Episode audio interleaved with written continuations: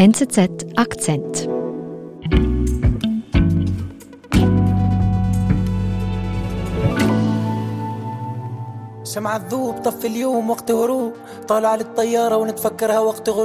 Karin, wer singt da?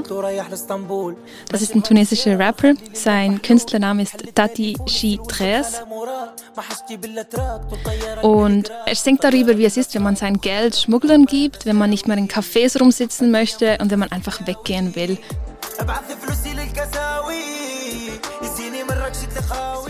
Er besingt quasi die Migrationsroute von Tunesien über den Balkan bis nach Paris. Und warum hast du uns diesen Song mitgebracht? Dieser Song trifft gerade voll den Nerv bei jungen Menschen in Tunesien. Diese Migrationsroute über den Balkan ist neu in diesem Jahr und wahnsinnig viele nehmen sie, weil sie sind total verzweifelt und einer von ihnen ist Khaled.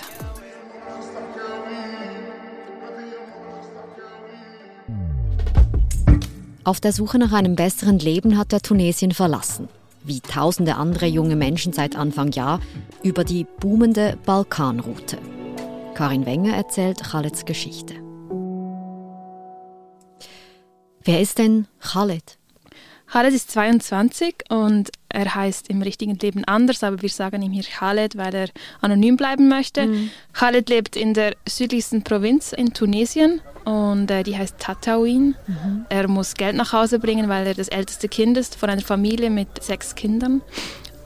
Und er macht ganz, ganz viele Gelegenheitsjobs, seit er die 9. Klasse abgeschlossen hat. Er hat angefangen, Gemüse zu verkaufen. Er handelte mit Textilien, putzte in einem Restaurant, pflückte Melonen von Feldern. Also immer so diese prekären Arbeits-, Gelegenheitsjobs, die ganz normal sind in Tunesien, ohne Sozialversicherungen und natürlich mit sehr tiefem Lohn, der, der nicht zum Leben reicht. Also ein hartes Leben. Ja, total. Er schuftet Stunden für Stunden und das Geld reicht einfach nicht zum Leben. Er kann sich nicht vorstellen, wie er sich jemals ein Leben finanzieren sollte mit solchen Honoraren, wie er eine Familie durchfüttern könnte, wie er eine Frau heiraten könnte mit einem solchen Background, wie er ihn hat. Und ja, er verliert dann irgendwann einfach die Hoffnung, sieht keine Perspektive mehr für sich und träumt davon, nach Deutschland zu gehen.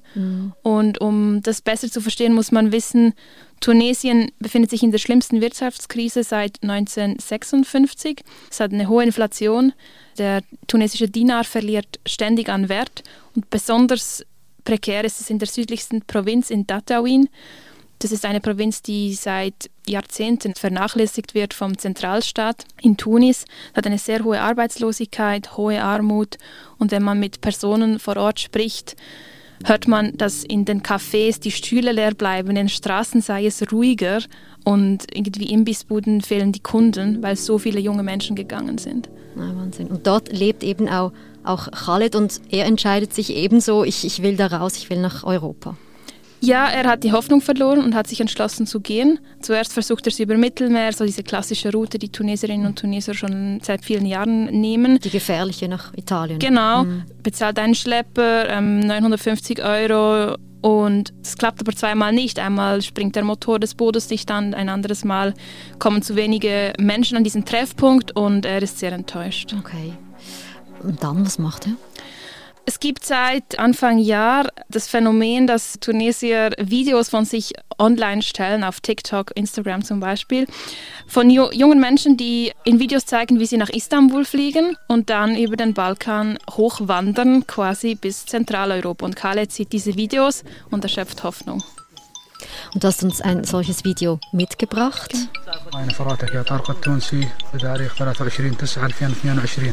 Also es wirkt abenteuerlich, vielleicht ähm, ein bisschen beschönigt auch. Genau, man sieht ja, wie diese Menschen in Flugzeugen sitzen und dann Selfie machen vom, vom Stuhl aus im Flugzeug, wie sie dann so rumwandern und irgendwie einen Schwenk äh, in, in Wien. Das äh, ist tatsächlich beschönigend. Khaled weiß es auch, er ist nicht naiv. Er weiß, dass das sehr gefährlich sein kann. Er hat gehört von Grenzbeamten, die zuschlagen. Er hat gehört, dass sich manche MigrantInnen so stark verletzen auf, an diesen Grenzzäunen, dass sie in äh, Spitälern landen. Und trotzdem sagt er sich, ich will einfach weg, ich will gehen. Und er ist auch bereit, eine hohe Summe dafür zu bezahlen. Er macht sich dann auf den Weg im Juni und sagt seiner Familie nichts. Ja, Wahnsinn. Wohin geht denn da die erste Reise? Tatooine ist ganz im Süden des Landes und Tunis ist im Norden, also er fährt zuerst quer durchs Land zum Flughafen Tunis. Er hat fast nichts dabei, ein paar Pullover hat er mir gesagt hat sich ein Flugticket gekauft bis Istanbul, ein Retourticket und das ist auch der Trick, der viele junge Tunesierinnen und Tunesier anwenden. Sie fliegen bis Istanbul und stornieren dann das Rückflugticket erst später, weil sie wissen, dass in Istanbul das ein bisschen kritisch ist, ob sie reingelassen werden oder nicht. Mhm. Istanbul ist mhm. visafrei für Tunesier, aber die Grenzbeamten sind natürlich trotzdem skeptisch. Mhm. Und in Istanbul bleibt er dann zehn Tage und plant seine Weiterreise nach Serbien. Wieso denn jetzt genau Serbien? Hat das einen Grund? Serbien war sehr lange auch visafrei für Tunesierinnen und Tunesier. Das war so quasi ein Schlupfloch, mhm. das näher führte an die EU. Das ist jetzt gerade im, im November hat es geändert. Die EU hat ziemlich viel Druck ausgeübt auf Serbien und deshalb wurde das jetzt abgeschafft, die Visafreiheit. Also Khaled hat eigentlich gerade noch knapp den richtigen Zeitpunkt erwischt, um das Schlupfloch nutzen zu können. Was macht er denn? Er bereitet sich minutiös vor, weil er weiß, es ist ziemlich tricky, da auch reinzukommen. Es gibt YouTube-Videos mit langen Anleitungen, wo Menschen dann minutiös erklären, wie man welche Route nimmt. Es gibt zum Beispiel YouTube-Videos, wo jemand einfach während 20 Minuten lang eigentlich nur auf Google Maps erklärt, wo sind welche Treffpunkte, wo musst du hin, was wirst du gefragt werden, wenn du zum Beispiel in Belgrad am Flughafen ankommst, welche Dokumente musst du mitbringen, was musst du sagen, was sind schlaue Antworten, wie fällst du nicht auf. Das sind so ganz genaue Anleitungen die ihm helfen, diese Route zu bestreiten. Also er kann sich da wirklich gut vorbereiten und schafft er es denn auch in Serbien? Ja, als er in Belgrad am Flughafen landet, ist er sehr nervös, hat er mir erzählt. Mhm. Es gibt aber alles gut. Also die Beamten, die wollen eine Hotelbuchung sehen, sie fragen ihn, wie viel Geld er dabei habe. Und er kann alle diese Fragen sehr gut beantworten, weil er sich eben schon sehr gut darauf eingestellt hat, was er gefragt werden wird. Mhm. Und dann?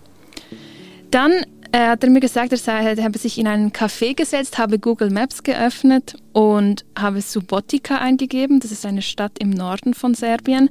Hat dann einen Bus genommen, ist dahin gefahren und im Hotel in Subotica trifft er zwei Kollegen aus Tatooine per Zufall. Das zeigt, er ist nicht alleine unterwegs, oder? Nein, in äh, Subotica ist wirklich so der Hotspot von, von Migrantinnen und Migranten auf dem Balkan geworden. Natürlich nicht nur aus Tunesien, aber mhm. es hat auch sehr viele aus Tunesien dort. Und Khaled sucht sich dann einen Schlepper. Mhm. Das muss man sich so vorstellen, dieser Ort im Norden von, von Serbien ist quasi zu einem Umschlagplatz für Migranten und Schlepper geworden. Das ist so wie Angebot, Nachfrage. Da tummeln sich irre viele Menschen, die einfach in die EU wollen. Und es gibt dann einfach ein ganzes Netzwerk, das sich etabliert hat, mit sehr bekannten Schleppern zum Beispiel, die sich einen Namen gemacht haben, die haben ganze Facebook-Profile.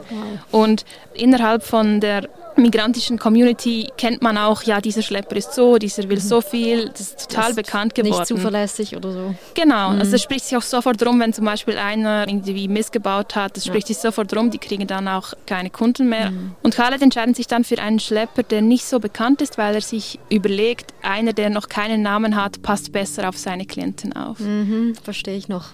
Wie viel kostet denn dieser Schlepper jetzt zum Beispiel? Der Schlepper, der Khaled auswählt, verlangt von ihm 3000 Euro und er gibt ihm zusätzlich auch seinen Pass. Wieso? Das ist ein Trick, den die Tunesierinnen und Tunesier anwenden. Sie wollen nicht, dass sie identifizierbar sind, falls sie unterwegs in der EU aufgegriffen werden, können sie zurückgeschickt werden nach Tunesien, weil Tunesien hat Rücksendeabkommen mit diversen EU-Staaten. Mhm. Und wenn sie nicht identifizierbar sind, dann werden sie einfach zurück nach Serbien geschickt und können es nochmal versuchen. Okay, und Khaled gibt den Pass, gibt die 3000 Euro. Was ist denn jetzt die nächste Station? Was geschieht als nächstes? Also es ist mitten in der Nacht, als es dunkel ist, geht er mit anderen Migranten zusammen zu Fuß zur serbisch-ungarischen Grenze. Dort gibt es zwei sehr hohe Grenzzäune direkt mhm. nacheinander. Und die Schlepper haben Leitern organisiert, die klettern da über beide Zäune drüber. Der erste Versuch scheitert in der ersten Nacht. Sie werden aufgegriffen und zurückgeschickt äh, auf die serbische Seite. Also von der Polizei? Genau, von mhm. Grenzbeamten auf der ungarischen Seite. Mhm. Und in der Nacht darauf versuchen sie ein weiteres Mal, den Grenzzaun zu bezwingen. Er klettert über den ersten, läuft ein Stück zu Fuß, klettert über den zweiten.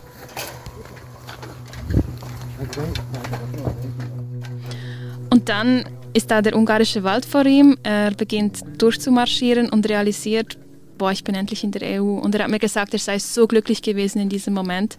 Obwohl er müde ist, er fühlt sich schmutzig, aber er hat es geschafft. Sein erstes Etappenziel, er ist in der EU.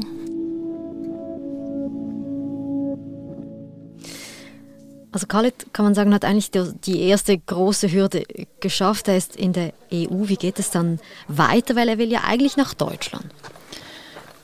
Er hat mir erzählt, sie seien sehr lange durch diesen Wald ge gegangen, etwa sieben Stunden. Und dann habe ein Komplize seines Schleppers gewartet mit einem Auto und die Gruppe bis zur österreichischen Grenze gebracht. Mhm.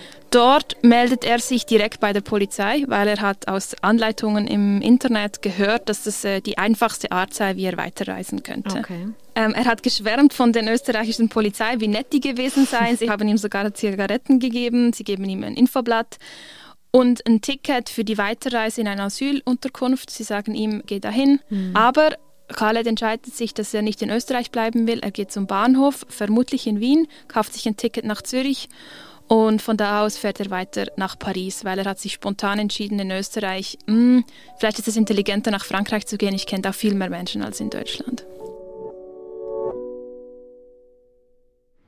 السلام عليكم أنا خالد ولدت في تونس Khaled hat es also geschafft. Er ist in Europa, er ist in Paris und da konntest du also mit ihm sprechen. Genau, ich konnte mit ihm telefonieren. Den Kontakt zu ihm habe ich erhalten von einem tunesischen Journalisten, Radwan Adala, der ebenfalls aus Tatouin stammt, wie alle diese Migrantinnen und Migranten, die gerade Tunesien verlassen. Mhm. Zusammen mit Adala habe ich auch diese ganze Recherche gemacht. Mhm.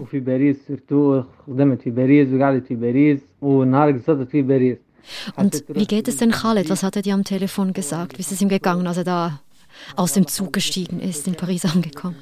Er hat gesagt, als er aus dem Zug ausgestiegen sei, habe er Tränen in den Augen gehabt, weil er so glücklich gewesen sei, dass er endlich angekommen ist. Und relativ rasch stellt sich dann aber heraus, dass es natürlich das Leben in Paris nicht ganz so einfach hm. ist. Was macht er denn heute in Paris? Heute arbeitet er in einer Bäckerei, also er arbeitet schwarz, hat aktuell auch keinen Lohn, weil er sich in Ausbildung befindet, so sagt zumindest sein Chef. Er lebt in der Wohnung von einem Kumpel und ist angewiesen auf die Hilfe von Verwandten von seinen Eltern, die ihm ein bisschen Geld geben. Okay, also dieser Traum vom selbstständigen, selbstbestimmten Leben, dem ist er irgendwie nicht wirklich näher gekommen, so wie das klingt. Nein, und genau das ist ja auch das Paradox von diesen Migrationswegen, die diese Menschen machen. Sie träumen davon, dass sie eine bessere Zukunft finden. Das ist ihre Motivation, wie soll es sie gehen, ist, mhm. sie wollen eine bessere Zukunft finden.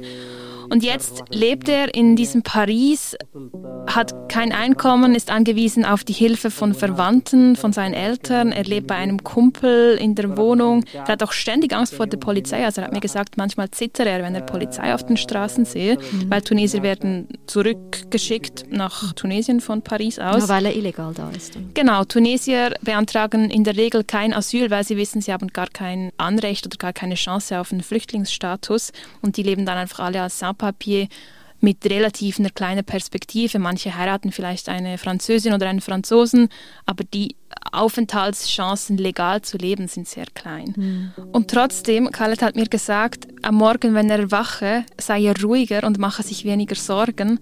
Er hat die Hoffnung wieder gefunden, dass er sich ein besseres Leben wird aufbauen können, obwohl es überhaupt nicht rational ist. Mhm. Es ist quasi die große Illusion, die nur in seinem Kopf existiert.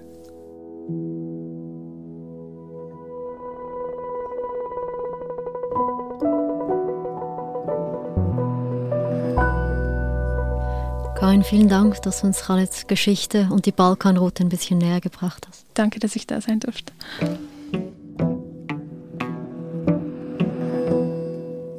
Das war unser Akzent. Produzentin dieser Folge ist Marlen Oehler. Ich bin Nadine Landert. Bis bald.